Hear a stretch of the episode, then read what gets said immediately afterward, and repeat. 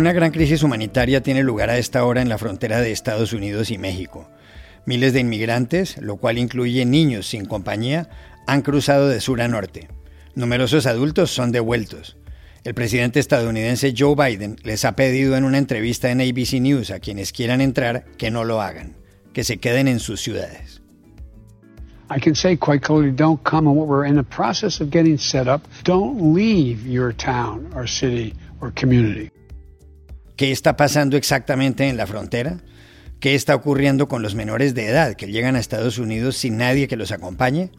Hablamos en El Paso, en Texas, con la periodista de NPR, la Radio Nacional Pública de Estados Unidos, Ángela Cocherga.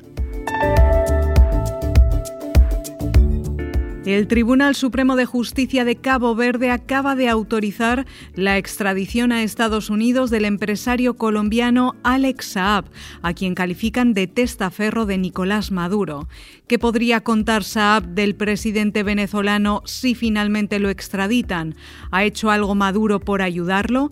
Roberto Deniz, periodista investigativo de Armando.info, da detalles en el episodio de hoy. Los arqueólogos israelíes califican de impresionante el hallazgo anunciado el martes en Jerusalén de unos pergaminos que podrían formar parte de los rollos del Mar Muerto, donde hay antiquísimos documentos bíblicos. ¿Qué relevancia tiene el nuevo descubrimiento? Hoy lo explica Adolfo Reutemann, que es justamente el curador de los rollos del Mar Muerto en el Museo de Israel, en Jerusalén. Hola, bienvenidos a El Washington Post. Soy Juan Carlos Iragorri desde Madrid. Soy Dori Toribio desde Washington, D.C. Soy Jorge Espinosa desde Bogotá. Es jueves 18 de marzo y esto es todo lo que usted debería saber hoy.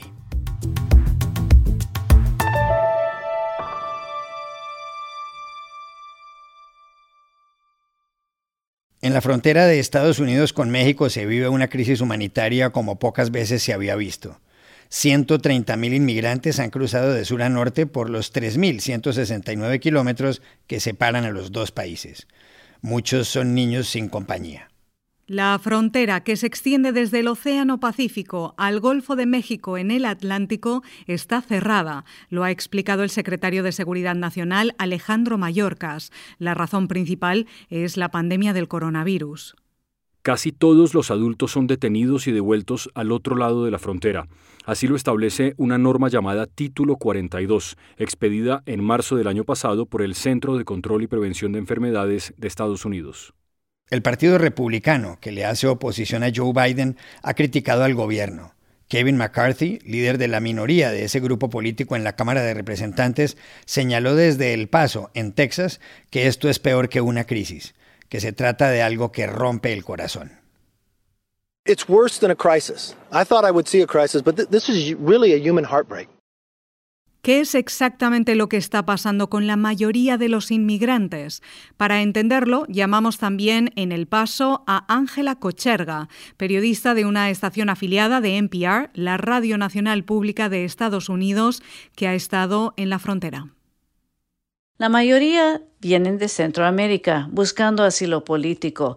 Lo más preocupante son los adolescentes y niños pequeños cruzando la frontera solos.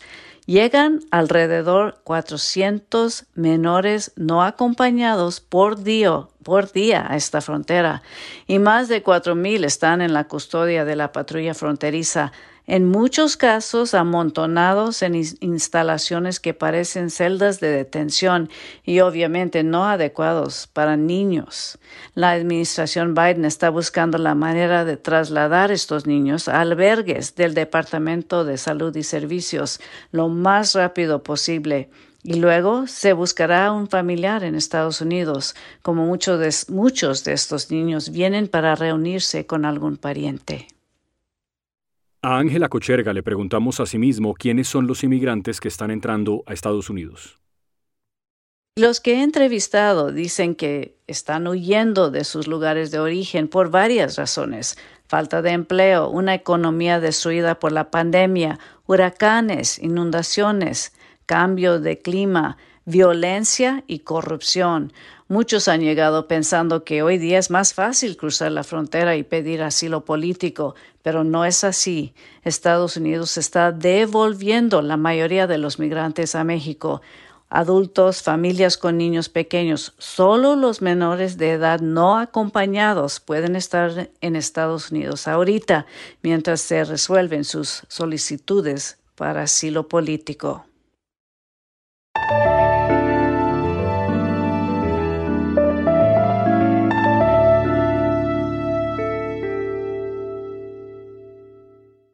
Hay novedades en el caso del empresario colombiano Alex Saab, considerado por muchos como el testaferro del presidente de Venezuela, Nicolás Maduro. El Tribunal Supremo de Justicia de Cabo Verde, donde se encuentra en arresto domiciliario, autorizó ayer su extradición a Estados Unidos, país que lo acusa principalmente de lavado de dinero. El fallo del tribunal se produjo como respuesta a una apelación de la defensa de Saab, cuya estrategia internacional está dirigida por el ex juez de la Audiencia Nacional de España, Baltasar Garzón. Los abogados del empresario anunciaron que piensan recurrir la sentencia ante el Tribunal Constitucional. Alex Saab, nacido en Barranquilla hace 49 años, fue detenido el pasado 12 de junio cuando el avión que lo llevaba de Teherán a Caracas hizo escala para echar gasolina en el aeropuerto Amílcar Cabral Terminal Aéreo Internacional de Cabo Verde. Cabo Verde es un estado africano conformado por islas que se independizó de Portugal en los años 70. La detención de Saab se llevó a cabo por órdenes de la Interpol. Luego, a finales de diciembre, el gobierno de Venezuela lo nombró embajador ante la Unión Africana. El lunes, el Tribunal de Justicia de la Comunidad Económica de Estados del África Occidental falló contra su extradición, pero Cabo Verde no reconoce a esa corte. ¿Qué es lo que sabe de Nicolás Maduro, Alex Saab? Hablamos con Roberto Denis, periodista investigativo de armando.info, el sitio web que acaba de actualizar esos datos. Alex Saab eh, comenzó sus negocios con el chavismo por allá en el año 2011. Estaba vivo todavía Hugo Chávez. Pero es con Nicolás Maduro donde él se convierte eh, primero en su gran contratista, en su contratista consentido, eh, y más recientemente en una especie de asesor de ministro en la sombra. Tanto así que nosotros publicamos recientemente un reportaje en el que revelábamos cómo Alex Saab, junto a otros personajes, habían ideado toda una trama de red de empresas eh, fantasmas en distintas jurisdicciones para controlar nada más y nada menos que el petróleo de PDVSA, eh, de la estatal petrolera venezolana. y lograr comercializarlo, colocarlo en puertos de Asia, eh, comercializarlo a distintos actores en, distintos mercados, facturarlo a través de Rusia, un esquema muy complejo. Eh, que da cuenta ¿no? de la importancia que, ha venido cobrando Alex Saab con los años. Esto se suma al negocio de la exportación del oro venezolano, que también ha manejado parte de ella Alex Saab, el suministro de alimentos en un momento en que había mucha escasez de alimentos en Venezuela a través de los comités locales de abastecimiento y producción llamados CLAP. Eh, que se suman también a otros, a otros contratos y otros negocios que ha tenido. De manera pues que Alex es una figura importantísima, que maneja mucha información, que por sus manos han pasado cientos de millones de dólares cuando Venezuela estaba enfrentando la peor de sus crisis económicas. Y más recientemente, Alex Saab es bisagra eh, en estos negocios eh, que tiene el chavismo con sus aliados como Turquía, eh, Rusia y más recientemente Irán. También le preguntamos a Roberto Denis si el gobierno de Maduro ha hecho algo por impedir la extradición de Saab a Estados Unidos. Yo diría que el chavismo y sobre todo Nicolás Maduro nunca habían hecho tanto por alguien como han hecho eh, por Alex Saab. Eh, eh, es increíble, hay toda una campaña comunicacional y política donde han movilizado, por ejemplo, a las bases del chavismo en Caracas eh, para, organizar actividades en defensa de Alex Saab. En plena pandemia, hace una semana se organizó un concierto en defensa de Alex Saab. Eh, se ha llenado las calles de Caracas de grafitis eh, con, mensajes en favor de, este empresario colombiano, con su imagen, su cara. Algo que resulta muy curioso porque durante años el chavismo y Nicolás Maduro mantuvieron en las sombras a Alex Saab. Pero peor aún, eh, en un intento de darle inmunidad, inmunidad diplomática, eh, Maduro eh, nombró en diciembre del año pasado, es decir, meses después de la detención, nombró a Alex Saab embajador, funcionario diplomático de Venezuela ante la Unión Africana. Es un intento evidente de darle eh, la figura de inmunidad diplomática para intentar ver si logran evitar la extradición. Como digo, estas actuaciones eh, nunca las había organizado el chavismo por un empresario, mucho menos por un empresario que en este caso es un empresario de origen colombiano, nacido en Barranquilla, por más que ahora alegan que también le dieron la nacionalidad venezolana. Y hay también toda una campaña de presión sobre el Estado de Cabo Verde eh, con los aliados africanos del chavismo para intentar deslegitimar eh, lo que resuelva la justicia de Cabo Verde.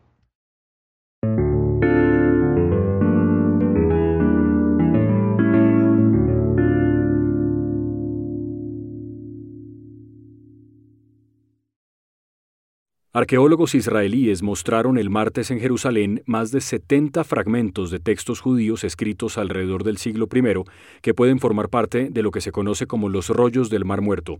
Son pergaminos de enorme importancia, según los expertos.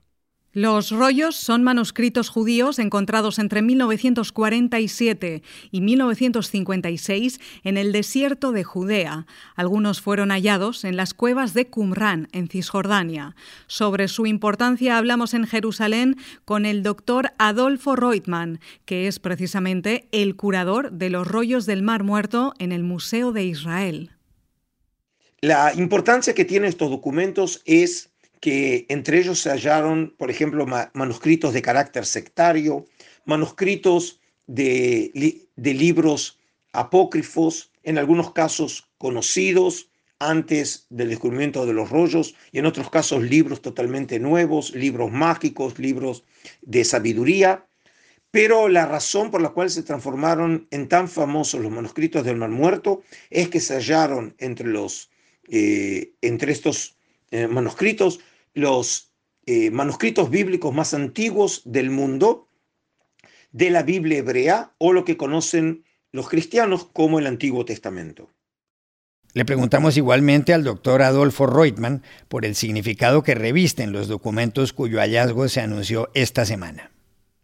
El significado que tiene este descubrimiento anunciado por la Autoridad Arqueológica de Israel es que entre los hallazgos que se encontraron en las excavaciones realizadas en la cueva que se llama la cueva eh, del horror, eh, localizada en Najalhever, al sur de, del área del Mar Muerto, es que encontraron pequeños fragmentos de una traducción en griega de una sección de la Biblia hebrea que se la conoce como eh, los profetas menores o los doce profetas. Y más específicamente encontraron fragmentos de la traducción al griego del libro del profeta Zacarías y del eh, profeta Nahum.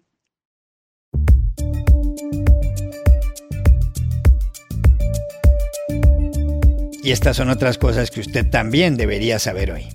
El presidente de Estados Unidos, Joe Biden, dijo ayer que su homólogo ruso, Vladimir Putin, es un asesino. En una entrevista en ABC News, el periodista George Stephanopoulos le preguntó eso. Sí lo creo, respondió Biden. Y cuando se le manifestó si Putin debe pagar algún precio, el presidente contestó que sí y que eso se sabrá pronto. So you know Vladimir Putin, you think he's a killer? Mm-hmm. I do. So what price must he pay? The price he's going to pay, well, you'll see shortly. Biden habló después de que las agencias de inteligencia en Washington concluyeran que Moscú trató de influir en los resultados de las elecciones estadounidenses de 2020. Rusia ha llamado a consultas a su embajador en Washington, Anatoly Antonov. La BMW espera que para el año 2030 al menos la mitad de sus ventas sean de vehículos eléctricos. La poderosa firma alemana, fundada en 1916, confirmó que para el 2023 el 90% de sus automóviles tendrán modelos eléctricos y que a finales de la década todos los de la marca Mini que compró a mediados de los 90 serán de emisión cero. Otras empresas como la Jaguar y la Bentley han tomado decisiones semejantes. La también alemana Volkswagen anunció hace unos días que dentro de nueve años el 70% de sus ventas en Europa serán de vehículos eléctricos. Y aquí termina el episodio de hoy de El Washington Post, El Guapo. En la producción estuvo John F. Burnett. Por favor, cuídense mucho. Y pueden suscribirse a nuestro podcast en nuestro sitio web, elwashingtonpost.com, seguirnos en nuestra cuenta de Twitter, arroba y también nos encontrarán en Facebook, buscando el Post Podcast. Chao, hasta mañana.